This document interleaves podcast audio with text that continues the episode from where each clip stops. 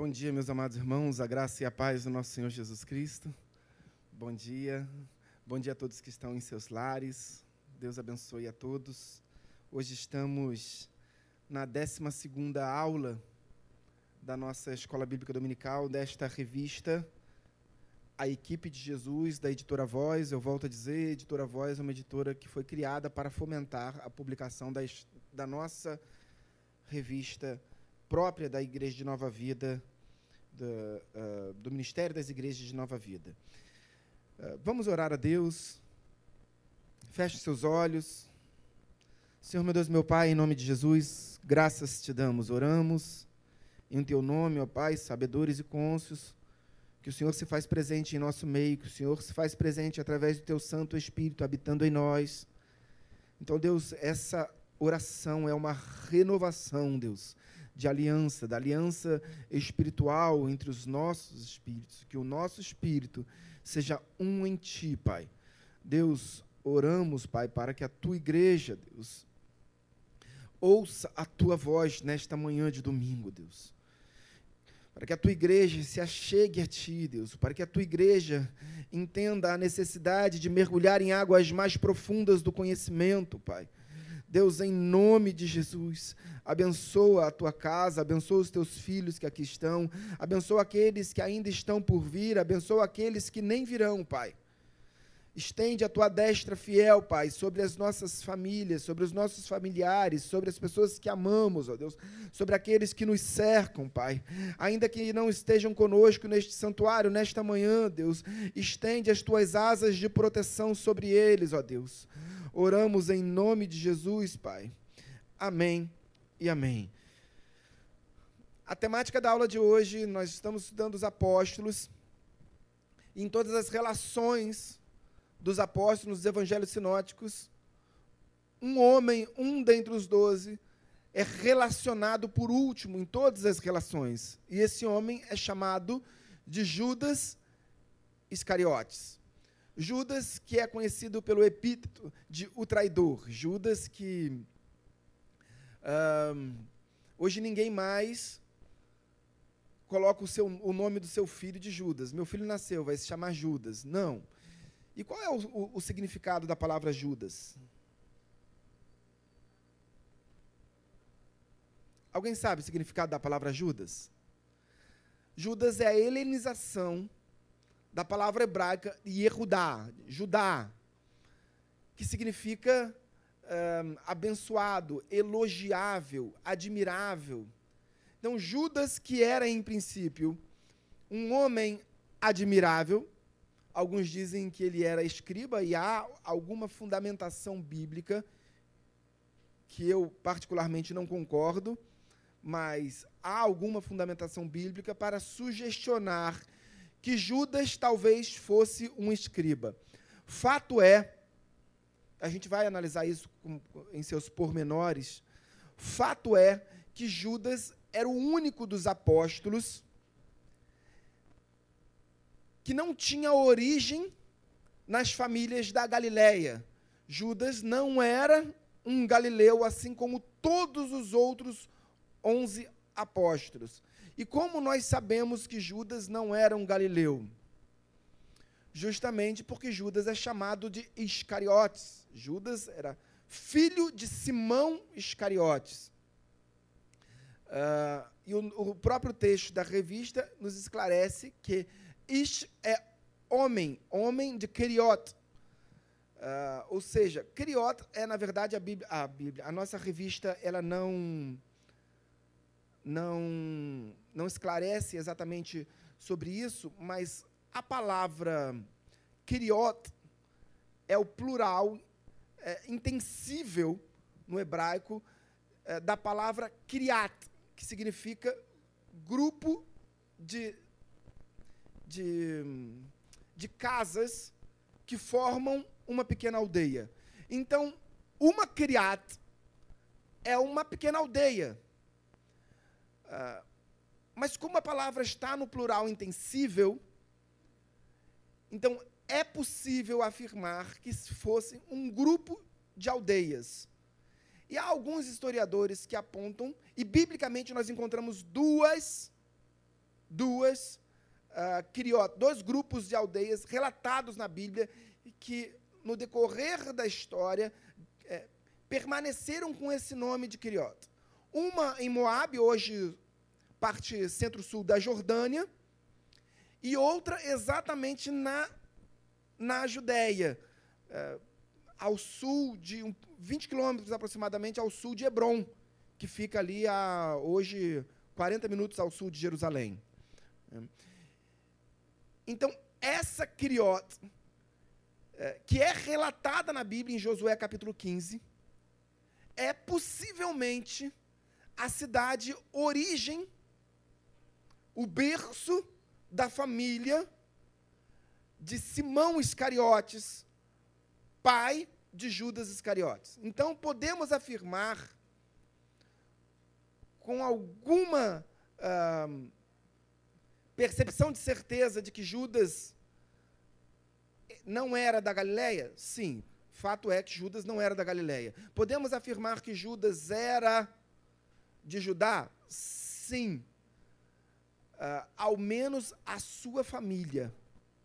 Uh, a Bíblia não diz que exatamente Judas era uh, de Esron Kiriat, que é esse grupo de, de, de, aldeias que ficava a 20 quilômetros ao sul de Hebron.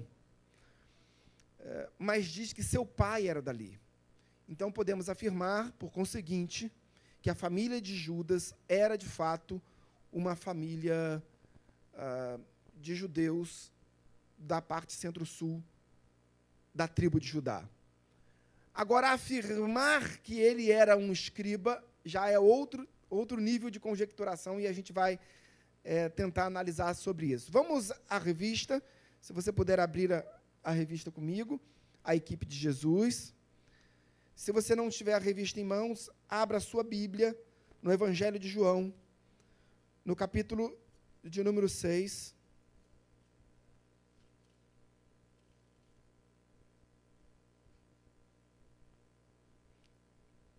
Todos encontraram? Amém?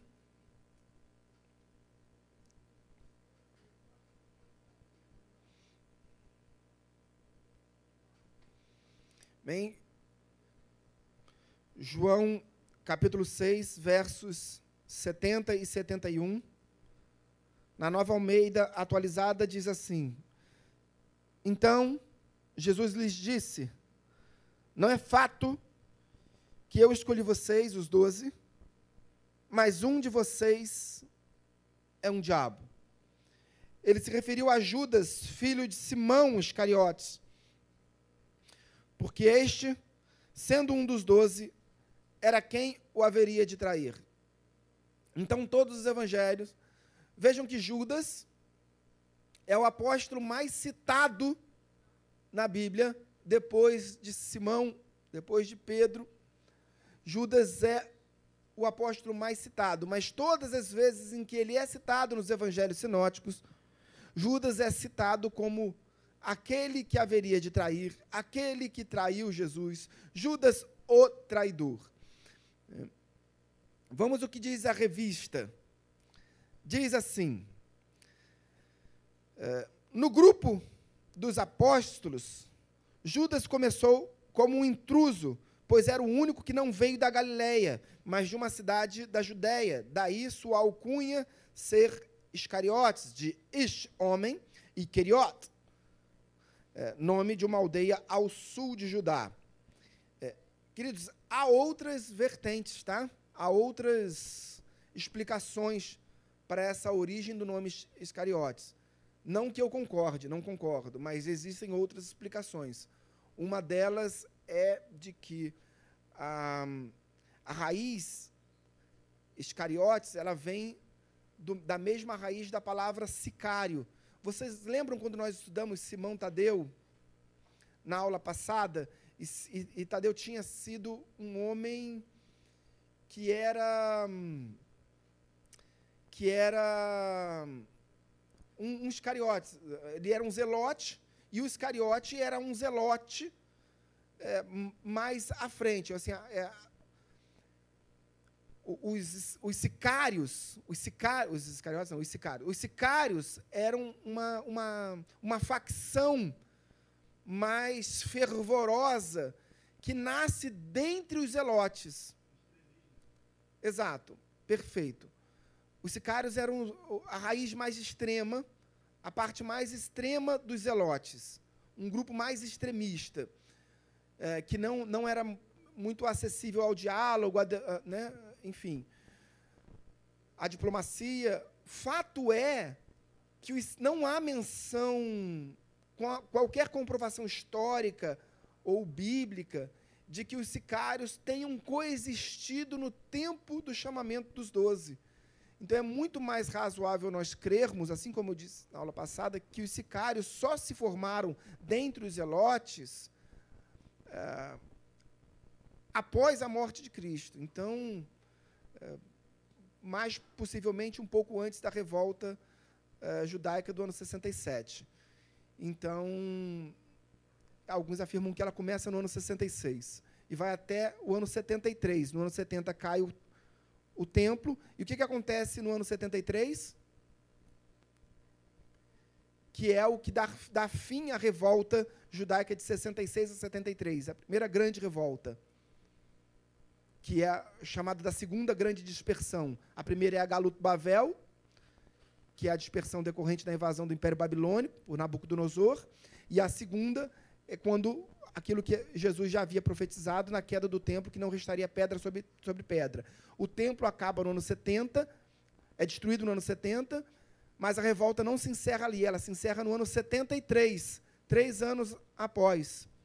O que, que acontece no ano 73? Exatamente, muito bem. É, a queda da fortaleza de Massada, que é algo que até aquele momento parecia ser absolutamente intransponível. E os sicários que haviam tomado a fortaleza herodiana de Massada eram os últimos judeus remanescentes daquela, daquela grande batalha. Uh, e diz a história que eles, lá em cima, uh, restando aproximadamente 150 homens, quando o exército romano consegue chegar à fortaleza de Massada, eles entendem que seria muito mais honroso eles morrerem por suas próprias espadas. Eles não se suicidariam, porque era uma afronta ao judaísmo, mas eles um mataria o outro. Enfim. E aí existem muitas histórias, quem, quem teria sobrado para contar? Né? É, enfim.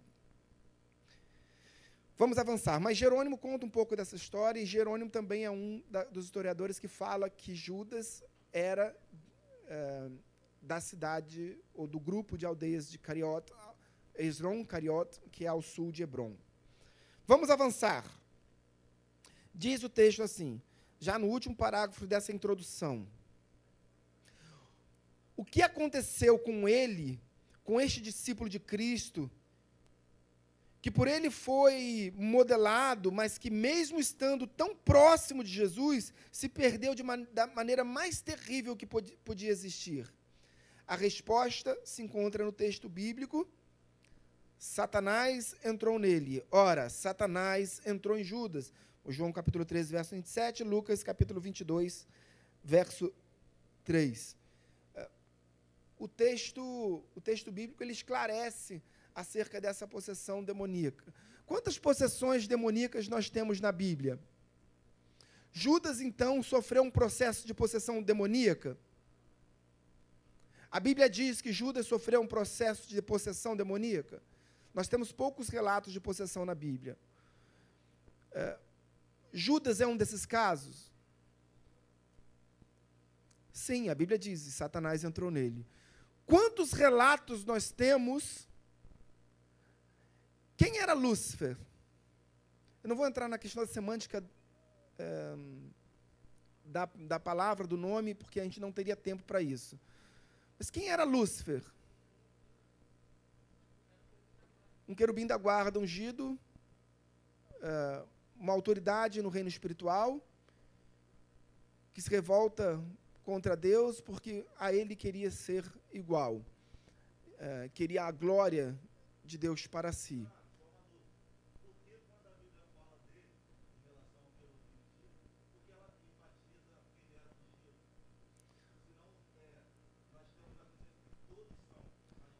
Hum, a, a, Bíblia ali ela denota a autoridade de que era alguém que estava acima dos demais, é, dos demais querubins. Né? É, existe uma categoria de seres angelicais, né? Um, arcanjo. Quantos arcanjos tem na Bíblia? A palavra arcanjo, ela tem na sua raiz, na sua etimologia, a, a, a palavra arc, que significa liderança, chefe. Então, o arcanjo é alguém que lidera os seres angelicais. Quantos arcanjos tem na Bíblia? Um. Arcanjo, só Miguel. A Bíblia não relata a existência de outros arcanjos. Mas quantos arcanjos tem no mundo espiritual? Não sabemos. A Bíblia relata que Miguel era um arcanjo. E, e esse arcanjo, no milênio, seria alguém com autoridade sobre a, a, a, a província, o mundo espiritual que, que desce sobre, sobre Judá, sobre Israel. Então é possível que existam outros arcanjos? É possível. Podemos afirmar isso uh, conjecturando os textos bíblicos com clareza? Não. É possível que existam outros arcanjos? Sim. A Bíblia relata a existência de outros? Não. Uh, depois existiam os, os querubins que eram anjos preparados por assim, as menções, as duas únicas menções de querubins na Bíblia são anjos de batalha, anjos que eram é, querubim da guarda, ungido. Né? Era uma autoridade dentre os querubins da guarda, anjos de batalha. Diferentemente dos serafins, a, única menção expressa dos serafins que está descrita em Isaías capítulo 6, no chamamento de Isaías os, os serafins com anjos de seis asas, enfim. Uh, seria um destaque. Pois bem, vamos, vamos avançar um pouco nisso, a gente foge de mais tempo.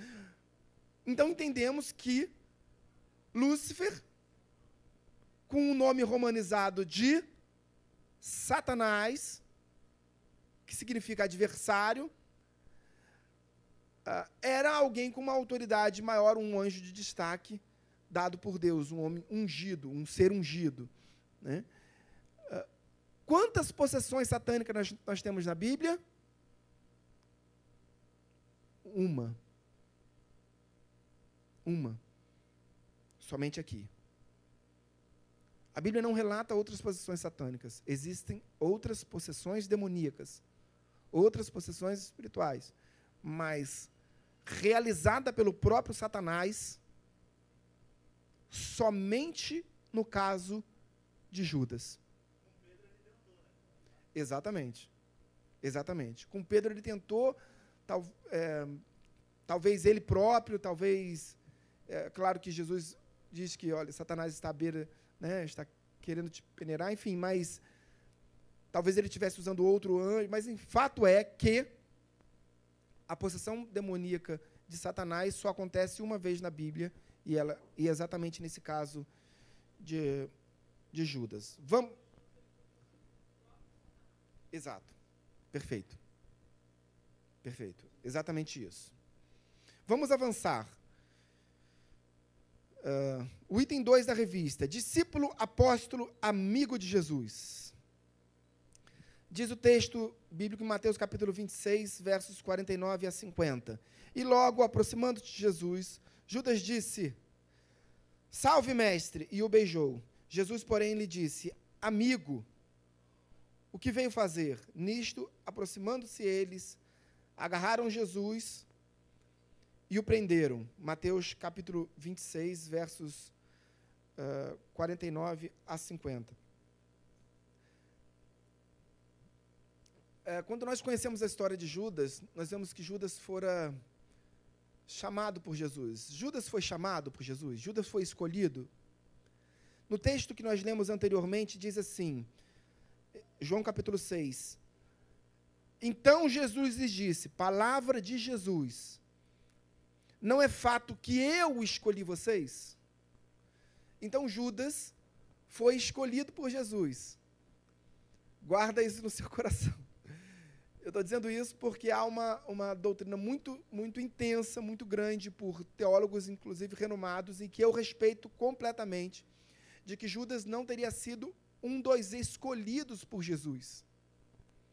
Judas estava entre os doze, porém, esse décimo segundo não fora de fato escolhido por Jesus. Ele seria aquele discípulo anônimo, quando Jesus, logo depois uh, uh, do milagre da multiplicação dos pães e peixes, do sermão do monte, uh, ele se achega a Jesus, e logo depois, quando termina o final do monte, ele se achega a Jesus. Tem o milagre da multiplicação dos pães e peixes, porque há uma aglomeração muito grande de pessoas. E logo depois desses milagres, tem uma sequência de milagres que acontecem na sequência. E aí esse discípulo anônimo chega diante de Jesus e fala: Mestre, Rabi, é, hei de te seguir por onde quer que fores. É. E aí Jesus diz: Olha, o filho do homem, as aves do céu têm seu ninho, enfim, mas o filho do homem não tem onde reclinar a sua cabeça. E aí um outro discípulo diz: Mestre, eu também te seguirei deixa primeiro que eu sepulte meu, meu, meu pai. É, primeiro, fato, nesse texto, ele não está se referindo que seu pai havia morrido e ele, olha, eu vou ali sepultar meu pai e já volto para te seguir. É, Jesus repreende justamente porque havia na cultura judaica uma, uma, uma questão muito forte da, do paternalismo. Uh, então, sobretudo o filho primogênito, ele não poderia sair de casa enquanto o seu pai estivesse vivo. Né? É, então, quando ele diz, olha, deixa primeiro que eu sepulte meu pai, ele estava dizendo, olha, deixa primeiro que meu pai morra. Quando meu pai morrer e minha mãe estiver bem consolidada, a minha família estiver bem consolidada, eu venho e te sigo. Né? Enfim. Mas o fato é que esse não teria sido Judas. Alguns teólogos, alguns historiadores que eu respeito, inclusive que eu tenho a literatura em casa, dizem que é possível que Judas fosse o discípulo anônimo que diz: Senhor, rei de te seguir por onde quer que, que, que o Senhor esteja. Na verdade, ele não chama de Senhor, ele chama de mestre. Judas em nenhum momento chama Jesus de Senhor. Ele não reconhece o senhorio de Cristo. Ele não reconhece o messianismo de Cristo. Ele entende que Jesus é uma ponte. Ele, ele chama Jesus de mestre como um professor. Ele, Jesus é o atalho na percepção de Judas, Jesus é o atalho para que um, os judeus de, retornassem ao topo do seu próprio reino. Vamos avançar, vamos avançar.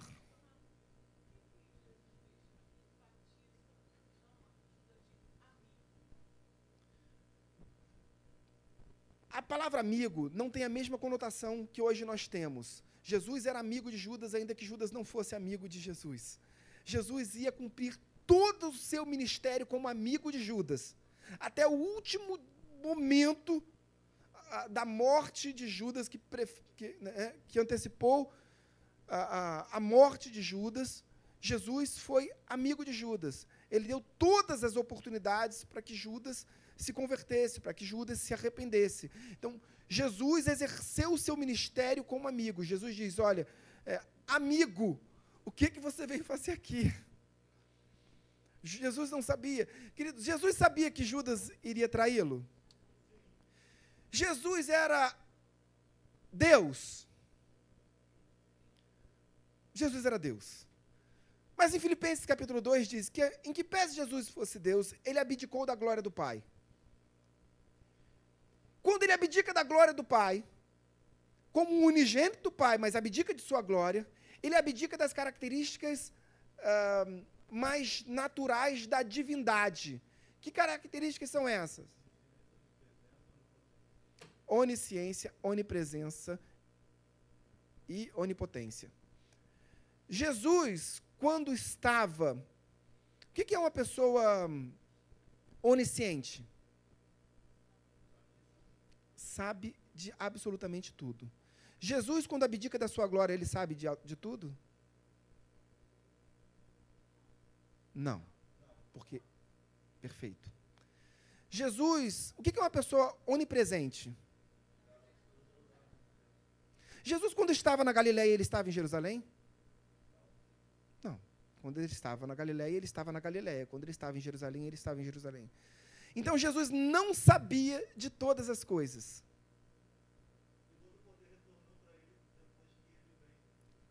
Exato. Jesus, Jesus não sabia de todas as coisas. Amém?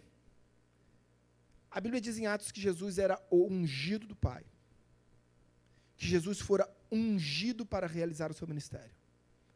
Quando Jesus é ungido para realizar o seu ministério, como filho do homem, ele carrega dentro de si o Espírito Santo de Deus, a terceira pessoa da divindade.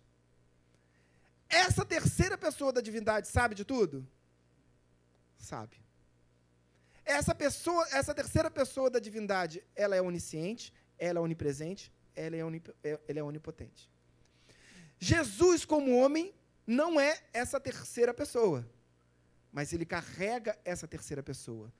Por que, que Jesus disse: Olha, vocês ainda farão milagres ainda maiores do que eu faço? Porque nós não somos Deus.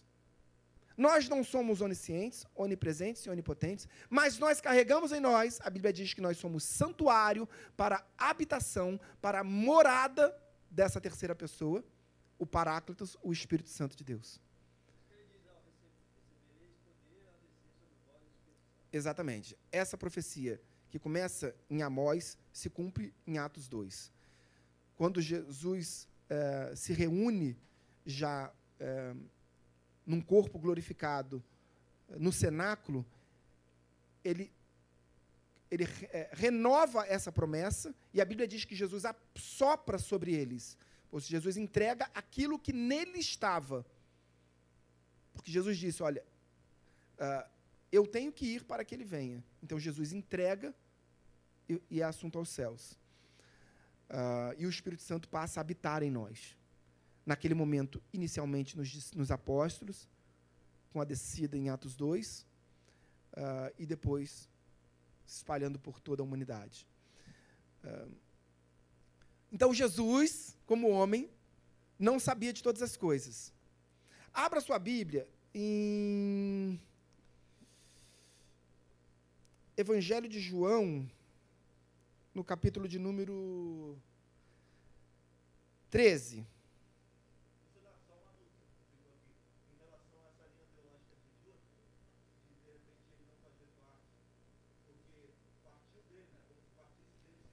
Exatamente. Exatamente.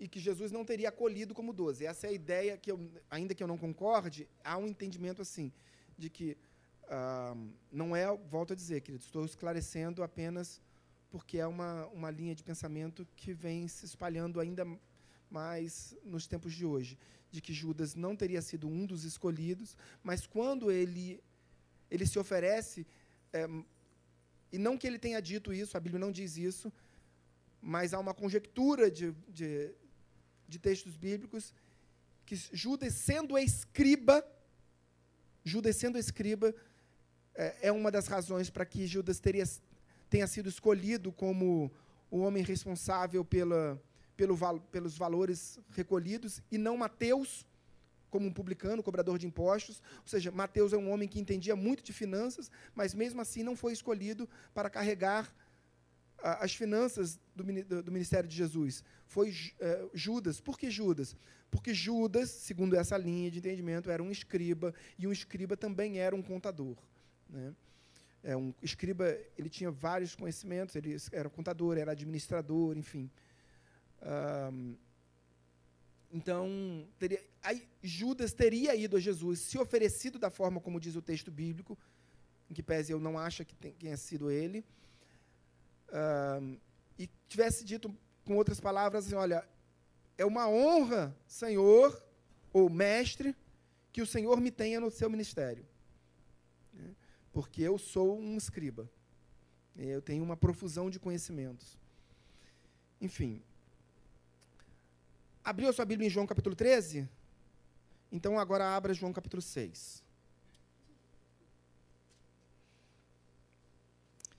Olha o que, que diz o texto. Judas, Judas é, é, ele, ele ganha esse epíteto de o traidor, mas isso se estende é, desfavoravelmente à humanidade, aos judeus. É, uma das razões que suscitaram, ou uma das falácias, uma das desculpas, uma das mentiras que foram utilizadas por Hitler para é, é, impetrar o, o, o Holocausto, o genocídio de judeus, na Áustria, na Alemanha e na Polônia nazista, foi exatamente a traição dos judeus contra Cristo. Né? E essa, trai essa traição de Judas, ela acaba se estendendo a todos os judeus. Né? É, e isso culturalmente em toda a América Latina, por exemplo. Nós temos aqui, na, pela cultura romanista, o chamado Sábado de Aleluia. O que é o Sábado de Aleluia? O dia que se malha o Judas, ou Sábado da Escuridão, como se dizia na Idade Média. É, Jesus é crucificado na sexta, ressurge na ter, na, no, no, domingo da ressurreição, mas o sábado é o sábado da escuridão, o sábado de aleluia, conforme dizem os, os romanistas. E nesse dia se malha o Judas. É, enfim, é uma, é uma cultura muito, muito ruim para as nossas crianças, inclusive, que crescem com, essa, com esse entendimento de que a morte de Jesus deve ser atribuída aos judeus, esquecendo-nos, esquecendo-nos de que o berço do, do cristianismo é o judaísmo. Todos os doze apóstolos eram judeus. Jesus era judeu. Jesus foi criado como judeu. Jesus sabia de todas as coisas, então quando ele, quando ele nasceu ele já sabia escrever, ler, tudo. Não, aprendeu como criança. Ele abdica de sua glória. Vamos ao texto, João capítulo 6, verso 60. Diz assim o texto bíblico: Muitos dos seus discípulos, tendo ouvido tais palavras, disseram: Duro é este discurso, quem o pode ouvir? Mas Jesus, sabendo por si mesmo que eles murmuravam a respeito de suas palavras, interpelou-os: Isto vos escandaliza? Que será, pois, se virdes o filho do homem subir para o lugar onde primeiro estava? Verso de número 63. O espírito é o que vivifica, a carne para nada aproveita. As palavras que eu vos tenho dito são espírito e são vida. Agora presta bastante atenção no verso 64. Contudo, há descrentes entre vós, pois Jesus sabia, desde o Bereshit, desde o princípio, quais eram os que não criam e quem o havia de trair. Jesus sabia desde o princípio quem o havia de trair?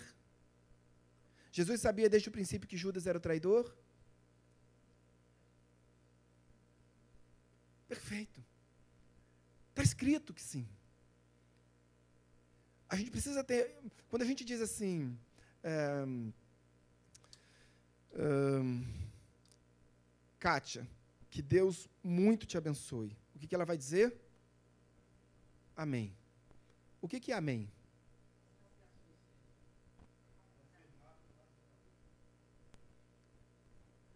Amém significa assim seja, porque está escrito. Amém não é assim seja. Amém? Tem mais um. Assim seja, é. Estou torcendo por isso, assim seja. Oxalá. Amém não é isso. Amém tem muito mais uma conotação disso. Assim será. Porque está escrito. Isso será confirmado. Porque está escrito. Então a gente precisa voltar nossos olhos para as sacras escrituras. Então Jesus sabia de todas as coisas? Não. Jesus sabia que Judas o trairia?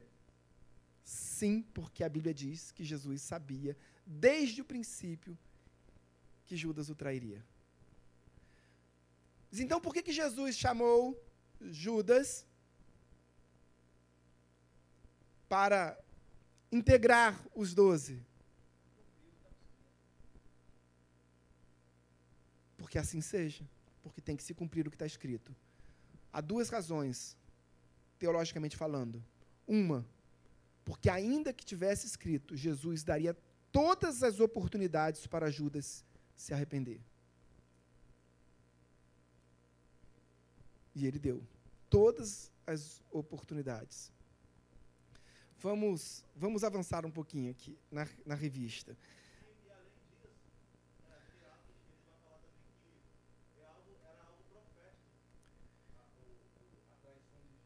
É, está profetizado então em Zacarias capítulo 11, versos 12 e 13, que diz inclusive que ele seria traído pelas 30 moedas de prata, quanto em, no Salmo 41, uh, ah, que, que diz, inclusive, que, abre o Salmo 41, que diz que também Jesus né, já tinha esse, esse, esse conhecimento prévio. Salmo 41,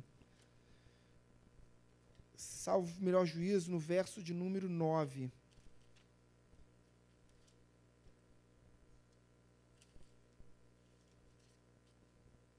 É um salmo de Davi. Salmo 41 é salmo de Davi. Isso. Salmo 41, verso de número, de número 9. Olha o que, o que diz a, o salmista. Até o meu amigo íntimo, em quem eu confiava, que comia do meu pão, levantou contra mim o calcanhar. Quando Jesus anunciou que, que, que Judas o trairia? Na ceia, no cenáculo.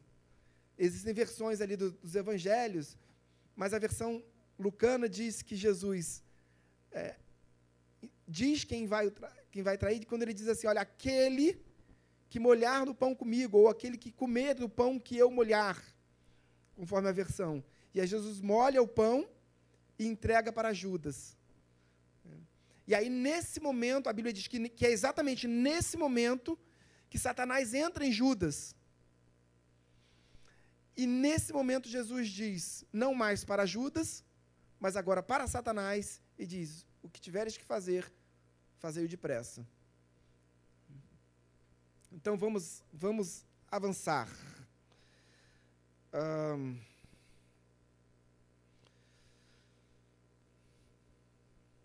De onde vem a expressão Judas perdeu as botas?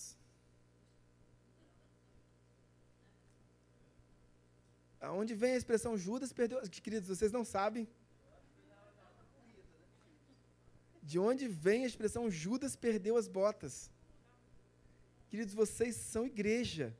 Vocês precisam conhecer essa expressão. Eu não faço a menor ideia, não sei, irmão. É, mas, mas existem teorias, tá? Existem teorias. Existem, um, existe uma teoria não bíblica e, e contrária à bíblica, à Bíblia, que diz que quando Judas uh, se enforca, ele se enforca sem as botas e que as 30 moedas de, de ouro teriam sido es, escondidas na bota. O que a Bíblia diz que não é verdade. A Bíblia não fala nada de botas, inclusive era muito pouco provável que qualquer dos discípulos de Jesus usasse botas usavam sandálias. Né? Como? Como? E ele lança as moedas no templo. Então, e com essas moedas, ah, a Bíblia diz que em Atos capítulo 1 que um campo de sangue é adquirido. Por que, que um campo de sangue é adquirido com essas moedas? E que campo de sangue é esse? Qual é o nome desse campo de sangue? Akeldama, que significa campo de sangue. Mas por que, que esse lugar é chamado de campo de sangue? No local onde Judas é, se suicida, ele, nós sabemos que ele é enforcado, né, ele se enforca, mas em Atos diz que ele se enforca, mas o seu corpo é partido ao meio. Então, os, os, os historiadores afirmam que nesse lugar, em Akeldama, que é o final do campo do Geena, Geena significa inferno, né? é, no vale que separa o Monte das Oliveiras uh, da Jerusalém Antiga, no final desse vale, no lugar chamado, conhecido em Jerusalém como Inferno, ou Campo de Higiena, ou uh, local, também é conhecido como local onde Roberto Carlos fez, realizou seus shows, né? No inferno, assim, nada contra não, brincadeira, tá, queridos? Mas é porque realmente ele fez, ele, o show foi montado ali naquele local, um show lindíssimo, inclusive, não é nenhuma crítica, ele, é só o local era, era ali. Esse local teria sido o vale onde Judas se enforca, o galho da árvore quebra e ele se espatifa numa pedra lá embaixo no vale, o seu corpo se abre e ali esse lugar, o sangue se espalha nesse vale. Só que era Páscoa. Então os judeus não poderiam retirar o corpo. Porque era Páscoa, porque eles queriam participar das cerimônias é, da Páscoa, da peça. É, e para que não fossem proibidos de participar dessa cerimônia, o corpo não poderia ser retirado dali. Então ninguém fez essa limpeza e esse, e esse campo passou a ser conhecido como o campo de sangue. Como ele perdeu muito do seu valor, aquele campo foi adquirido pelas 30 moedas de prata que Judas devolve. Em Êxodo diz que era ah, 30 moedas de prata era o suficiente para pagar uma indenização de um de um, um acidente. Eu tenho um, um escravo, eu causei, a, a, a, Sheila causou um acidente e feriu o meu escravo. Ela vai pagar uma indenização, não para o escravo, mas para mim, 30 moedas de prata. Uma só, tá? Brincadeira.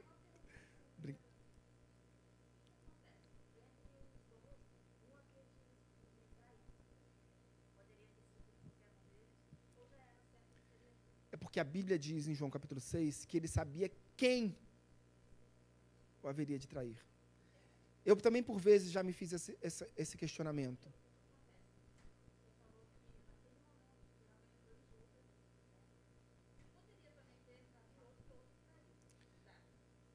Satanás não entra em quem não dá brecha para ele entrar.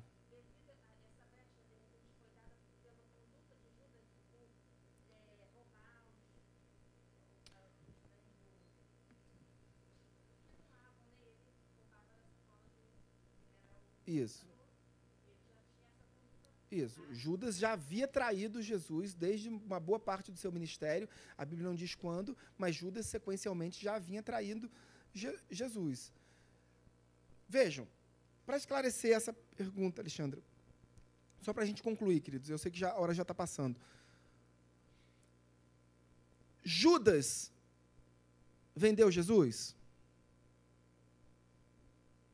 Judas vendeu Jesus? Não. É isso, isso dá a resposta para essa pergunta. Judas não vendeu Jesus. Judas não chegou pra, para o, o, os escribas, para, especialmente para os saduceus. Judas traiu Jesus, o entregando para os saduceus. Porque, inclusive, Caifás, sumo sacerdote, era saduceu. E Anás, seu sogro, também, o, o sacer, sumo sacerdote anterior, também era saduceu.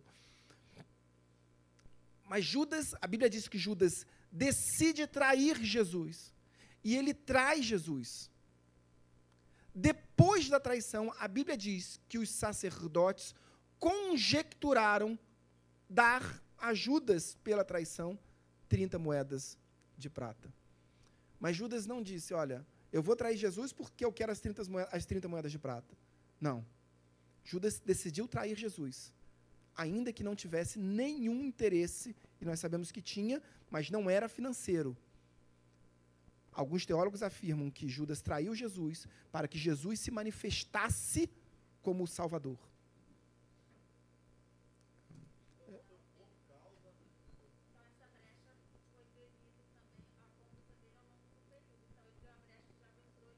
Exatamente. Exatamente.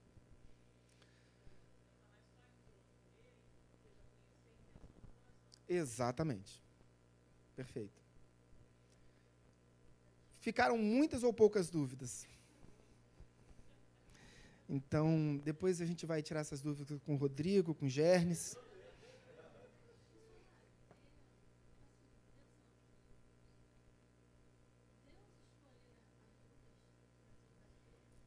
Não. Livre-arbítrio. Deus onisciente. Ele, ele sabia desde o princípio, como diz João 6, desde o princípio ele sabia quem haveria de traí-lo. Mas Deus, em nenhum momento de nossas vidas, em nenhum momento, ele vai interferir diretamente no nosso livre-arbítrio.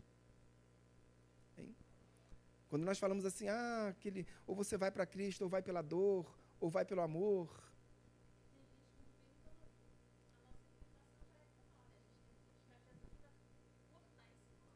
É, eu, não, eu vou entrar já passou muito da hora, mas. É, não, deixa para lá. Não vai dar tempo para eu abordar esse tema, mas. Enfim, vamos orar. E. E, e depois, se necessário for, a gente entra nessa temática na aula, na aula seguinte. Enfim. Uh, e aí eu compartilho com os irmãos acerca da minha percepção sobre ah, posso fazer isso hoje à noite. Vou pregar hoje à noite. Quem quiser vir hoje à noite e aprender um pouco sobre se a gente vem para Cristo pelo amor ou pela dor, eu posso falar isso também na pregação hoje à noite. Uh, feche seus olhos, oremos ao Senhor. Senhor, meu Deus, meu Pai, em nome de Jesus, graças te damos. Obrigado a Deus pela oportunidade que o Senhor nos concede, pela tua palavra é, reveladora, Pai, esclarecedora e edificante, Pai. Deus, graças te damos por isso. Ser com a tua igreja aqui no bairro de Vila Isabel, na Igreja de Nova Vida, e com toda a tua igreja reunida e estabelecida nos quatro cantos da terra. Eh, que hoje, mais uma vez, seja um tempo de conversão de vidas. Oramos em nome de Jesus. Amém e amém.